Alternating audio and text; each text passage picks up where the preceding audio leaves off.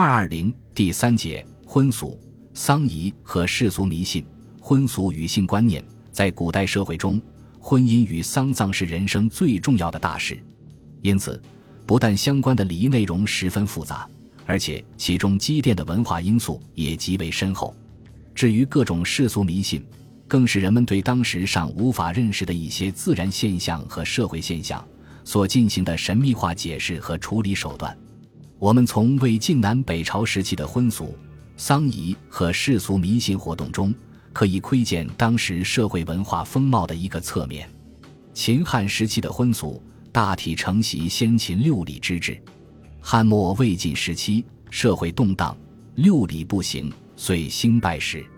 通典讲。拜石之父，礼经不载。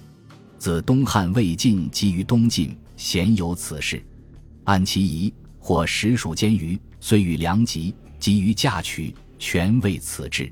以杀胡蒙女士之首，而夫氏发之，因拜舅姑，变成妇道。六礼西舍，何锦复乖。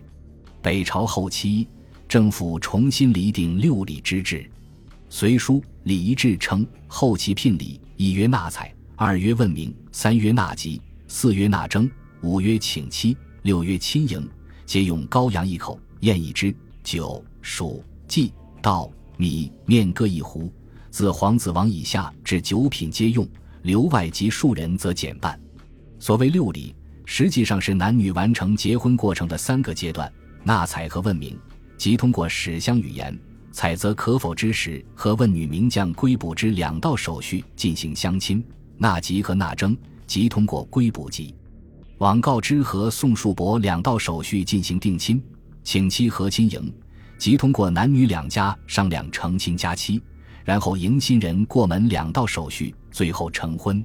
其实不管何时，对于六礼的执行，达官贵人之家往往比较严格，而一般小民则很难整齐划一。魏晋南北朝时期，世俗不婚是一个重要的时代特征。当时官有布状，家有谱系，官之选举必由于布状，家之婚姻必由于谱系。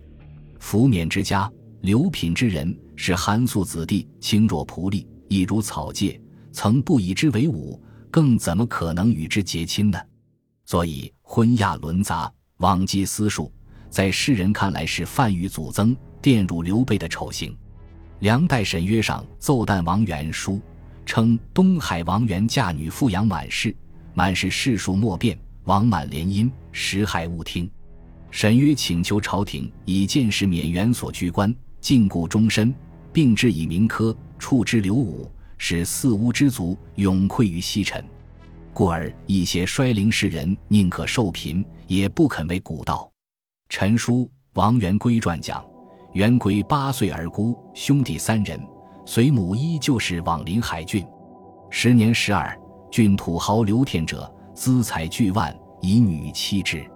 元归母以其兄弟幼弱，欲结强援。元归泣请曰：“因不失亲，古人所重，岂得柯安逸浪，则婚非累。”母感其言而止。但是以儿女婚姻为古道的现象也并非少数。当时熟悉南北两地社会的颜之推曾讲：“卖女纳财，买妇书捐，比量富足；计较资铢，则多还少，市井无益。嫁女之家意欲得财，娶妻之事也想收礼，为子娶妇，恨其生资不足，以作舅姑之尊，独口家屋，不识忌讳。甚至还有的家庭得聘赖婚，因而引起诉讼。近人刘世游议论说。”末世举步修义，许儿服语，送喜贿赂，繁色官草。今可使诸使婚者，未及同劳，皆听一绝，而备还九礼，归其必薄。其常已在礼者，一被必聘；其三绝者，再被必聘。他还建议说，女士受聘，即日报版，使十人属姓名于别版，必十人以上，已被远行及死亡。又令女之父兄若帛书，搭许家书，必手书一纸。若有变毁而证据明者，女士父母兄弟皆加刑罚罪。可见赖婚毁盟之家非常之多。北齐官吏封树为儿女聘才之时，出尽了丑。他娶儿媳不肯如数送聘礼，还拿用于礼佛的供养像起誓，被女家嘲笑说：“封公和储常德应吉祥，须是便用。”到为另一个儿子娶妻时，他索性恶人先告状，大骂人家女方太计较，说什么宋罗乃嫌嚼薄，平田则云简薄，同气又嫌骨废，满口铜臭味。即使在地位严格的士庶之间。名门之后，王元还不是为了土豪满张之的五万钱，就答应嫁女给他家了吗？魏晋南朝，王室豪门大多实行一夫多妾制，皇帝后妃名号繁杂，至于掖庭人数长于三千。晋武帝好色，后宫竟达万人。刘宋南郡王义轩后房千余，泥坳数百，很多富士出养女妓。梁代时，这些人家纵自逞欲。不下于朝贵，时人贺琛讲：“金吾等志，虽复数见威人，皆胜激将，勿在贪污争势罗起。”北朝个别时期，由于受少数民族影响，妻子家庭地位较高，很多上层人物没有纳妾。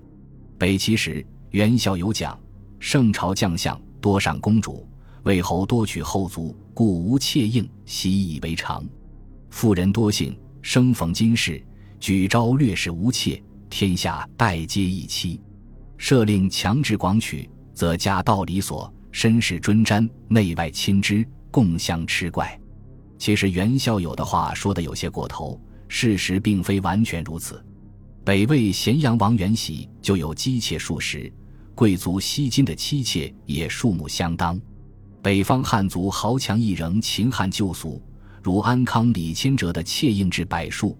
子女六十九人，子孙参见，望其年名者，批不以审之。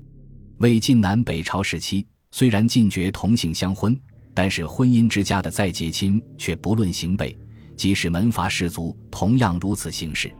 刘宋时名士蔡兴宗将女儿嫁给姐姐的孙子，另一名士江湛一面以宋文帝女为子媳，一面又嫁女给文帝的孙子。南齐十名门王祠的女婿和弟媳是皇帝萧道成的一双儿女，梁武帝专事礼乐，居然也不怕轮序乖舛，嫁女于舅之子。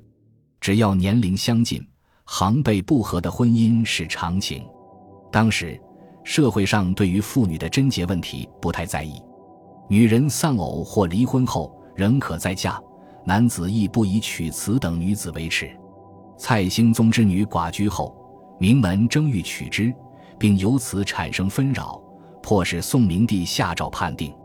同样情况，琅琊王氏的王炼在娶了谢家遗孀后，还接受了他与前夫生的两个女孩。只不过这时的婚姻比较重视门第，越是高门越不婚非类。蔡兴宗出自名门，官居选部，贵胄子弟争取其女，显然是为了维护家族的利益。琅琊王氏与陈俊谢氏同为一等氏族，故王炼肯娶谢氏寡妇。从汉末以来，寡妇不嫁，反而遭到种种欺凌。《前夫论》《断论篇》讲：贞洁寡妇遭执不仁世书，无义兄弟，或立其聘婢，或贪其财会，或私其儿子，则破鞋遣嫁。有自缢房中，饮药车上，绝命丧躯。故捐同海者，南朝时一兴皇室，父王不重嫁，嫁避之，欲自杀，乃止。北朝个别地区的家庭还把女儿当成摇钱树。《隋书地理志》讲：齐郡俗好教士子女淫蛙之音，能使骨藤肉飞，轻鬼人目。俗曰其唱，本出此也。相对来说，这时的妇女地位还不像后世那样低，有一定的择偶自由。近世，燕国徐苗女看中了父亲的僚属王逊，通过母亲缔结成婚姻。贾充的女儿也是与韩寿自由结合而成夫妻的。魏晋南北朝时期，不但女人的贞洁观念淡薄，而且不避讳婚外性关系。南朝有的公主和丧偶的太后还只有男宠，实称面首。刘宋废帝子山阴公主讲治面首的理由颇为直爽，妾与陛下。虽男女有殊，俱托体先帝。陛下六宫万数，而妾为驸马一人，事不均平，以何至此？南齐皇帝萧昭业也特为其母之男左右三十人。南齐南郡王妃何倩英还当着丈夫的面移情，南郡王所与无赖人游，非择其美者，皆与交欢。又有女巫子杨民之，亦美貌，非由爱悦之，与同寝处如伉俪。南郡王看着妻子与情夫斗腕较力，竟欢笑鼓舞，毫无醋意。南郡王成帝位后。何千英得知杨民之因犯罪被处死，也敢与帝同席坐，流涕覆面，说什么杨郎好年少，无罪过，何故枉杀？葛洪在《报谱子》里讲，当时江南妇女的社交活动不拘形迹，她们经常夜间外出，喧哗迎路，错杂在世，乃至男女泄血，毫无避忌。她们或随便在别人家里寄宿，或路边招呼男人喝酒唱歌。客人和主人的妻子可以促膝之下坐，交杯商于止之，弦歌吟野之音曲，以闻君之动心。真是一个女性开放的世界。在北方不少人家，专以富持门户，争送屈直，造请逢迎，车乘田街渠，绮罗迎府寺，待子求官，为夫素屈，此乃横代之遗风乎？由于人事多由内政，绮罗金翠不可废缺。雷马奴仅充而已，唱和之礼，或尔或辱。显然，女子在家庭中的地位比男子要高。